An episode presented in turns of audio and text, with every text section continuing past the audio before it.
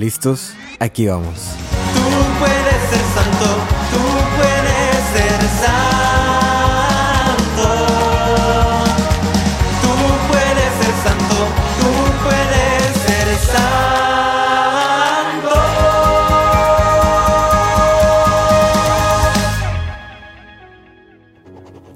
Para el discípulo más amado. En el nombre del Padre, del Hijo y del Espíritu Santo. Amén. Bienvenidos a este nuevo episodio de el programa para el discípulo más amado, un programa del podcast Tú puedes ser santo. En esta ocasión eh, estaremos dando la reflexión del domingo 31 de, de diciembre, último día del año, en el que celebramos la fiesta de la Sagrada Familia. Y al mismo tiempo, eh, domingo, bueno, lunes se celebra lo que es la solemnidad de Teotocos, eh, que significa María, Madre de Dios. Entonces, pues estaré dándoles una reflexión que aplicase para estas dos, estas dos solemnidades que tenemos que vivir, lo que es la, bueno, lo que es la, eh, la obligación de domingo de ir a misa y lo que es la obligación de ir a la solemnidad de María, la Madre de Dios. Me han de perdonar un poquito mi, mi tono de voz. Ando un poco. eh, verán que ahora que viene a Río Bravo, Tamaulipas, bueno, pues me afectó un poquito el clima, el cambio de, eh, de, pues a la humedad allá donde yo vivo está muy, muy seco, frío más seco, aquí es un frío más húmedo, entonces bueno, ya sabrán. Pero ojalá que, que eso no los distraiga mucho. Fíjense que para este, este domingo y este lunes, el Evangelio es muy bonito y es, yo creo que otra vez nuevamente se, se congenia las, las, las lecturas de este domingo en el que se celebra la fiesta de la Sagrada Familia y el lunes que se celebra la solemnidad de María, la Madre de Dios. Vamos a empezar con lo que son los puntitos para meditar las lecturas del domingo eh, 31 de diciembre, fiesta de la Sagrada Familia. Primero que nada, la, la lectura, la primera lectura la sacamos del libro de Sirácides. Y si nos ponemos a leerlo, es básicamente un- un- una expansión de lo que dice el cuarto mandamiento. Honrarás a tu padre y a tu madre. En el libro del Sirácides o del Eclesiástico, nos dice, el Señor hon- honra al Padre en los hijos y respalda la autoridad de la madre sobre la prole. El que honra a su padre queda limpio del pecado y el que acumula tesoros es el que respeta a su madre. Y así nos va diciendo, ¿verdad? Nos va dando, eh, pues, instrucciones de cómo honrar a nuestros padres, eh, cómo el padre tiene que también honrar a los hijos, a la esposa, cómo uno tiene que cuidar de sus padres en el tiempo de la vejez, no solamente cuando uno es joven, cuando uno es adolescente o joven, pues que está bajo el mandato de sus papás, sino que aún y ya cuando, cuando uno va creciendo, ese mandato de, de honrar a los padres se va, yo creo que va variando, va creciendo, va madurando, ya no es tanto del voy a regresar a las 11 de la noche, papá, voy a regresar a las 11 de la mañana, de, de la mañana, no, de, de la tarde, voy a salir, o sea, no es tanto de eso, sino es ahora más que nada de uno también eh, regresarles el- el honor, ¿verdad? El, el respeto, el cariño, el cuidado que ellos han tenido por nosotros. Y nosotros cuidar también a nuestros padres, honrándolos con paciencia, como nos dice la lectura, cuidarlos en la vejez. Y aunque se debilitara la razón, dice, tener paciencia con él, no causarles tristeza, no menospreciarlos por, por uno estar en pleno vigor. En fin, yo creo que esa primera lectura eh, del, libro del eclesiástico es una invitación de cómo aprender a ser padres y cómo aprender también a ser hijos. Es una, una, una reflexión muy buena para, para quien escucha este, este episodio, para quien escucha en general el Evangelio, ¿verdad? Las lecturas, perdón, de este, de este domingo celebrando lo que es la fiesta de la Sagrada Familia, es una invitación de, ok, ¿cuál es mi actitud ante mi familia? Ya sea como esposo, como esposa, o como hijo, o como padre. ¿Cuál es mi actitud? ¿Cómo estoy honrando a, los míos?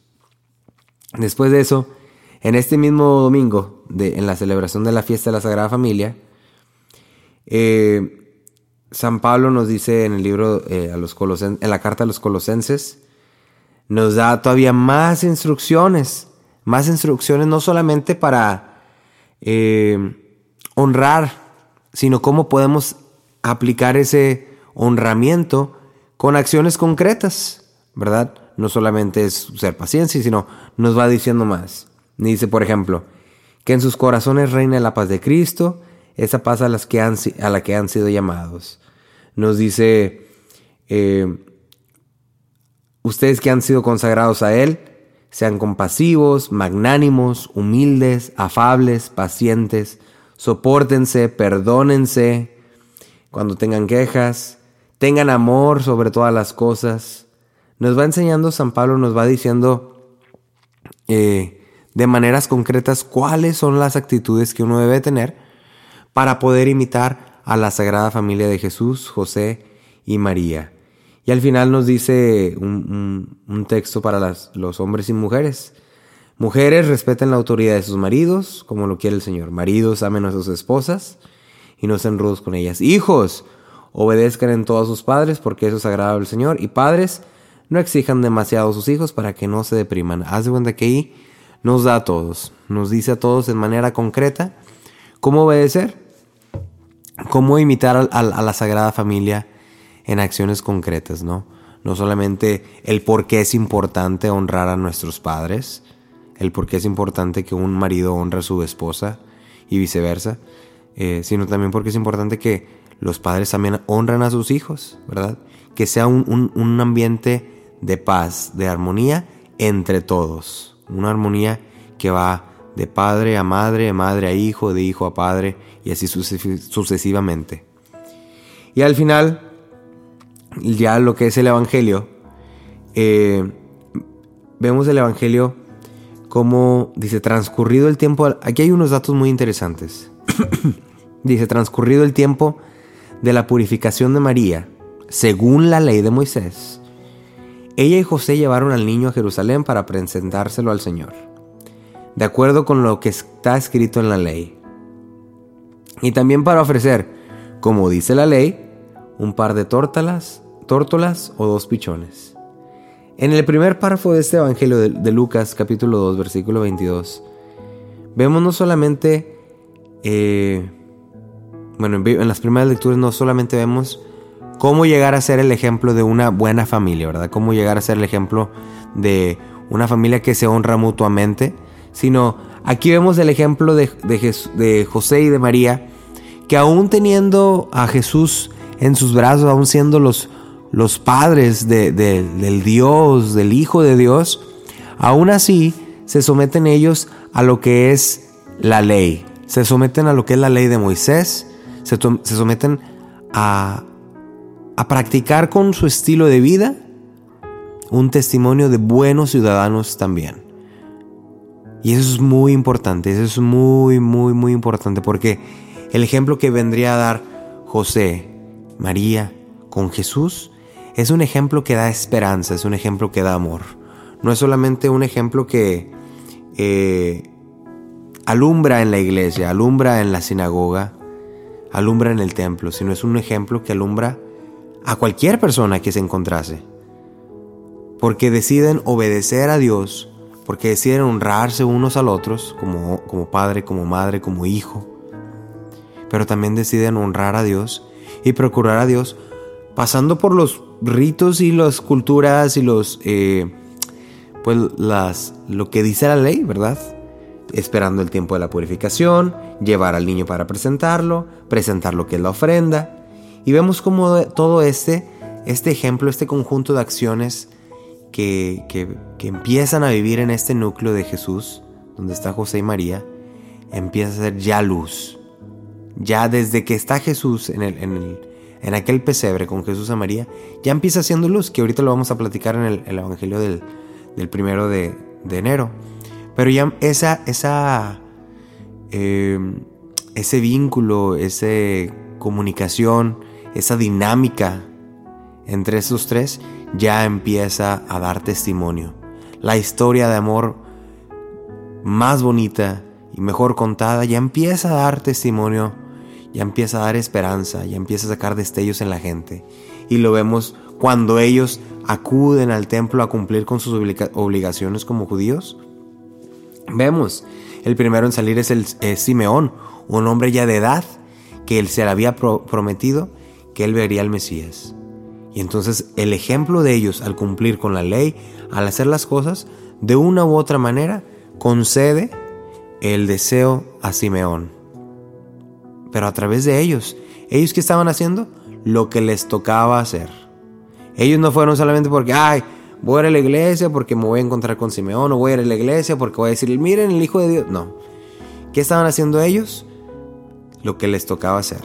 Estaban cumpliendo con lo que les toca hacer, como ciudadanos, como judíos, como padres, como esposos y como hijos de Dios también, ¿verdad? Cumpliendo con la voluntad de Dios. Y al cumplir con la voluntad de Dios, al, estar en, en, línea con la voluntad de Dios, en todos los aspectos de tu vida, no solamente, eh, pues como dice mucho, no candil de la calle, oscuridad de la casa, sino ser candil en todo momento. Al cumplir con la voluntad de Dios, esa voluntad de Dios se refleja y permea en los demás. El primer ejemplo lo vemos en, en, este hombre llamado Simeón, eh, que bendice y abraza al niño Jesús bendiciendo a Dios porque se le ha cumplido la promesa. La segunda es esta mujer, Ana, una profetisa también de muy avanzada edad, que también eh, presencia ese momento y empieza a hablar a todos los que estaban ahí del niño que eh, aguardaría la liberación de Israel. Vemos como el ejemplo de Jesús, José y María, al cumplir en todos los aspectos de su vida, al ser modelos eh, de vida, de, un, modelo humano, modelo ciudadano, modelo espiritual, permea ese, ejemplo, ese amor, y se transforma en esperanza, en caridad para los demás. Dice, cuando cumplieron todo lo que prescribía la, la, ley del Señor, se volvieron a Galilea, a su ciudad de Nazaret. El niño iba creciendo y fortaleciéndose, se llenaba de sabiduría y la gracia de Dios estaba con él. Y con eso, de una u otra manera, terminaría lo que es los primeros eh, años de Jesús, la, infancia de Jesús, muy misteriosa, muy misteriosa. Solo sabemos que crecía, se fortalecía, se llenaba de sabiduría y gracia y Dios estaba con él, allí en Nazaret, en un, rinconcito, ¿verdad? En algo, en el silencio. Yo creo que eso es algo muy bonito también, ¿verdad? Eh, pensar que muchas cosas de estas se guardaron solamente para José, para María, en el ejemplo de en, la privacidad de una familia, ¿verdad? En no estar tampoco ventilando todo lo que uno hace, sino que sin necesidad de ventilar, sin necesidad de gritar a los cuatro vientos, que tu propio testimonio de vida, de familia, en, la familia que tengas, en el modelo de familia que tengas, quizás solamente madre e hija, madre, hijo, este, quizás solamente padre, bueno, a lo mejor todos tenemos diferentes tipos de familias, pero en el modelo que tengas de familia, desde ahí Dios te invita a dar frutos. Desde ahí Dios te invita. Sí se puede, sí se puede buscar la santidad. Y el segundo, la segunda reflexión para este, este fin de semana, pues es lo que es el, lunes, celebramos el primero, de, el, primero de enero, celebramos la solemnidad de María Santísima, la Madre de Dios. Y en la primera lectura es, es la lectura de número 6. Dice, el Señor habló a Moisés y le dijo, di a Aarón y a sus hijos, de esta manera bendecirán a los israelitas. El Señor te bendiga y te proteja, haga resplandecer su rostro sobre ti y te conceda su favor. Que el Señor te mire con, con benevolencia y te conceda la paz. Así invocarán mi nombre sobre los israelitas y yo los bendeciré. Eh, ahorita vamos con la reflexión de esa, de esa lectura. La segunda lectura es de la carta a los Gálatas y nos dice, hermanos, al llegar la plenitud de los tiempos envió Dios a su Hijo, nacido de una mujer, clarito, o sea, eh, enfocando eso, nacido de una mujer, nacido bajo la ley, para rescatar a los que estábamos bajo la ley, a fin de hacernos hijos suyos. Puesto que ya son ustedes hijos, Dios envió a sus corazones el espíritu de su Hijo que clama, Abba, es decir, Padre, Papito. Así que ya no eres siervo, sino hijo. Y siendo hijo, eres también heredero por voluntad de Dios. Y al final el, Evangelio es el Evangelio eh, de Lucas, capítulo 2. Dice, en aquel tiempo los pastores fueron a toda prisa hacia Belén y encontraron a María y a José y el niño recostado en el pesebre. Después de verlo contaron lo que se les había dicho de aquel niño. O sea, los pastores estaban contando estas cosas. Y cuanto los oían, quedaban maravillados. María por su parte guardaba todas esas cosas y las meditaba en su corazón. Los pastores se volvieron a sus campos, alabando y glorificando a Dios por todo cuanto habían visto y oído, según lo que se les había anunciado. Cumplidos los ocho días, circuncidaron al niño y le pusieron el nombre de Jesús, aquel mismo que había dicho el ángel antes de que el niño fuera concebido. ¿Qué reflexiones o qué puntitos eh, apunté para este, este, estas lecturas de este lunes, de esta solemnidad de, María, Madre de Dios? Lo primero, iniciar el año con paz, bendiciendo. Ese debe ser eh, como arrancamos esta carrera, como arrancamos esta meta, bendiciendo a los demás, con paz. La paz debe ser ahí también un motivo, un, una, un común denominador en, en el año que, que termina y en el año que empieza. Empezar de nuevo con paz, con paz bendiciendo a, a los demás. San Pablo en la segunda lectura nos, nos repite que Jesús nace en una normalidad, que Jesús nace de una mujer, que Jesús se hace uno con el pueblo, que nace con los mismos derechos y responsabilidades, con las mismas cualidades humanas. ¿Para qué?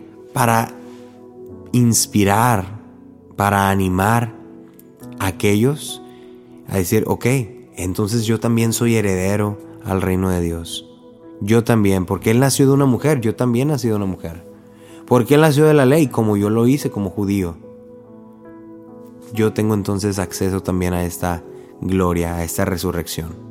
San Pablo, desde la humanidad de Cristo, nos vaya predicando esta buena noticia de que uno de nuestros hermanos nos ha salvado, de que nuestro, nuestro hermano Jesús nos ha salvado, como nosotros, humano como nosotros. Eh, entonces, eh, eso también debería ser, debería de ser, pues, esperanza para nosotros, ¿no? Eh, buscar ser imitadores de Jesús, que sí se puede, sí se puede ser imitadores de Jesús. Ese es el llamado que todos tenemos en nuestra vocación. Y al final en el Evangelio, a mí me gusta mucho esta, esta palabra cuando llegan los pastores para empezar, pastores que eh, se les anunció a través del ángel, acuérdense, escuchábamos el, domingo pasado, en la orquesta celestial de, de ángeles glorificando a Dios, que sale de repente en el cielo, estos ángeles se van, buscan a Jesús, buscan a este bebé envuelto en pañales, ya lo encuentran en el pesebre. Y ellos son los que empiezan a interpretar el mensaje de, del ángel al mismo José y María a los mismos padres de Jesús, a quienes ya se les había revelado esta buena noticia, ellos vienen y la empiezan a, difundir. ¿Y qué es lo que más me maravilla? ¿Qué es lo que más me mueve, me enternece? Es que dice, dice el evangelista, que todos los que estaban ahí quedaban maravillados, incluyendo José y María.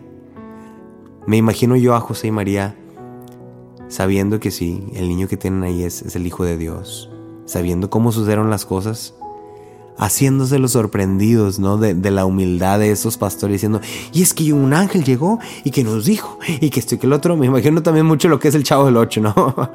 un poquito el chavo del ocho como, como platicaba, y esto y que el otro, y que esto pasó esto, y, y, María así, contempla, no puede ser, ¿a poco sí? No me digas, entonces, y él es el hijo, o sea, me imagino así María y a José, con una actitud muy humilde, muy campirana también, muy, muy afable, muy, muy calurosa, ¿verdad? Otra vez conexión ahí con lo que es la, imitación de la Sagrada Familia. Que no se nos suba, que no nos suba solamente porque estamos cerca de Dios, porque estamos cerca de la iglesia, en algún ministerio, en algún servicio. Que no se nos suba, que seamos eh, capaces de sorprendernos cada día. Cada día que el Evangelio, que la buena noticia, aún a nosotros que llevemos años y años, podamos recibirla nuevamente día tras día de la boca de quienes nos la prediquen y que esa buena noticia sea maravillas para nosotros, sea una sorpresa también para nosotros que nos invite, a ejemplo de María, a guardar esas cosas y meditarlas en nuestro corazón. Al final dice que eh, los ocho días, le pusieron el nombre de Jesús, aquel mismo que había dicho el ángel antes de que él fuera concebido. Entonces el ejemplo de la Sagrada Familia nos invita a ser modelo y ejemplo en todo ámbito, tanto social, cultural, espiritual. Nos enseña cómo es que, cómo es José, cómo es que José debió haber tratado a María y viceversa, cómo eh, María trataba a José, cómo Jesús habría de haber tratado a sus padres, como familia, cómo, cómo dieron esperanza a los demás y cómo vivían el sacramento de la presencia de Dios ya en Jesús, cómo vivían esa presencia de Dios. Destacamos especialmente en este lunes la solemnidad de María, el ejemplo que da María, el que su sí es un sí.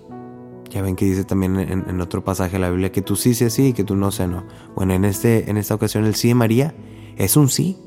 Y es un sí que no solamente se refleja al momento de la anunciación, como de palabra para afuera, de dientes para afuera.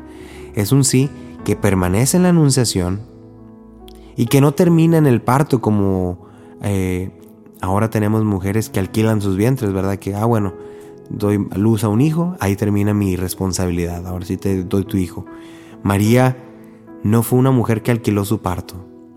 María fue una mujer que dijo sí, pasó por los nueve meses de embarazo, parió a este hijo de Dios y siguió con ese sí, transformando y convirtiendo este sí en una maternidad que iniciaría en Belén, una maternidad que la llevaría por el silencio, por Jerusalén, que terminaría en la cruz, al pie de la cruz, que presenciaría la resurrección, que presenciaría también el Pentecostés y que al final Dios le daría un lugar a su lado en la asunción.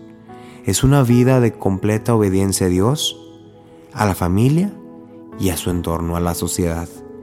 Es un modelo muy seguir eh, y muy ad hoc, es un modelo a seguir muy ad hoc al iniciar este año. El ejemplo de María y el ejemplo de la Sagrada Familia. Entonces, que mi respuesta al iniciar este año, pues sea como ellos, como la Sagrada Familia o como de María, de, de obediencia, de amor y de bendición a los demás, como lo dice en la primera lectura. Y que a través de mi ejemplo, de mis acciones concretas, del amor que yo le tengo a mi esposo, mi esposa, mis hijos, sea un ejemplo que, una historia de amor donde habita Dios y que pueda dar esperanza a los demás. Que aquellos que, digamos, en, su visión, tienen la visión de una, eh, de una vida trágica, de una vida triste, de una vida conformista, de una vida mediocre, puedan ver tu vida y, pensar, ¿eso es posible para mí? ¿Será que yo también puedo ser feliz como tú? Conozco unos amigos hace poco que iniciaron una, relación y la historia de amor de ellos, haz de cuenta que está permeando entre todos nosotros, en todo, a cada vez que nos cuentan esa historia, a uno lo inspira, ¿no? Y, platicaba con, con, mi amigo, este, y decía que cualquier lugar que van y platican su historia de cómo se hicieron novios y cómo se conocieron y cómo todo, la gente se va con esperanza, se va con esperanza diciendo, entonces yo también puedo acceder a esa felicidad, yo también puedo acceder a esa obra de Dios en mi vida. Entonces, de la misma manera que nuestro ejemplo de familia o de relación o de esposos, en el esquema y modelo de núcleo que estemos viviendo, sea un, ejemplo, un testimonio de vida que permee a toda la sociedad, que inspire esperanza, fe y caridad a través de nuestro ejemplo. Que esa sea nuestra actitud para este inicio de año 2024. Te deseo un excelente año, un excelente año. Te deseo que puedas encontrar la voluntad de Dios en tu vida. Te deseo que puedas ser dócil y obediente a esta voluntad. Y te invito a que ames que ames completamente a quienes te rodean como tus padres, tus hijos, tus hermanos, que te dejes también amar y que a modelo de María puedes decirle a Dios, sí, en todo momento, no solamente dientes para afuera, sino al momento del Belén, al momento de los buenos momentos, ¿verdad? En, la infancia, pero también al momento de la cruz, esperando también los buenos momentos como la resurrección, el Espíritu Santo y, y la asunción, ¿verdad? El momento final. Que tu vida desde el inicio es fin sea un momento, una vida de obediencia a Dios en todos los aspectos, personal, familiar, humanitario, sociedad. Que sea una vida de obediencia y de entrega a Dios totalmente. Amén. Que tengas un muy, muy, muy feliz año 2024. Bienvenidos a echarle ganas, a echarle ganas eh, en este año, a dar lo mejor de nosotros. Y te recuerdo en este primer día o en el día que estés escuchando esto que tú puedes ser santo. Amén. Dios te bendiga.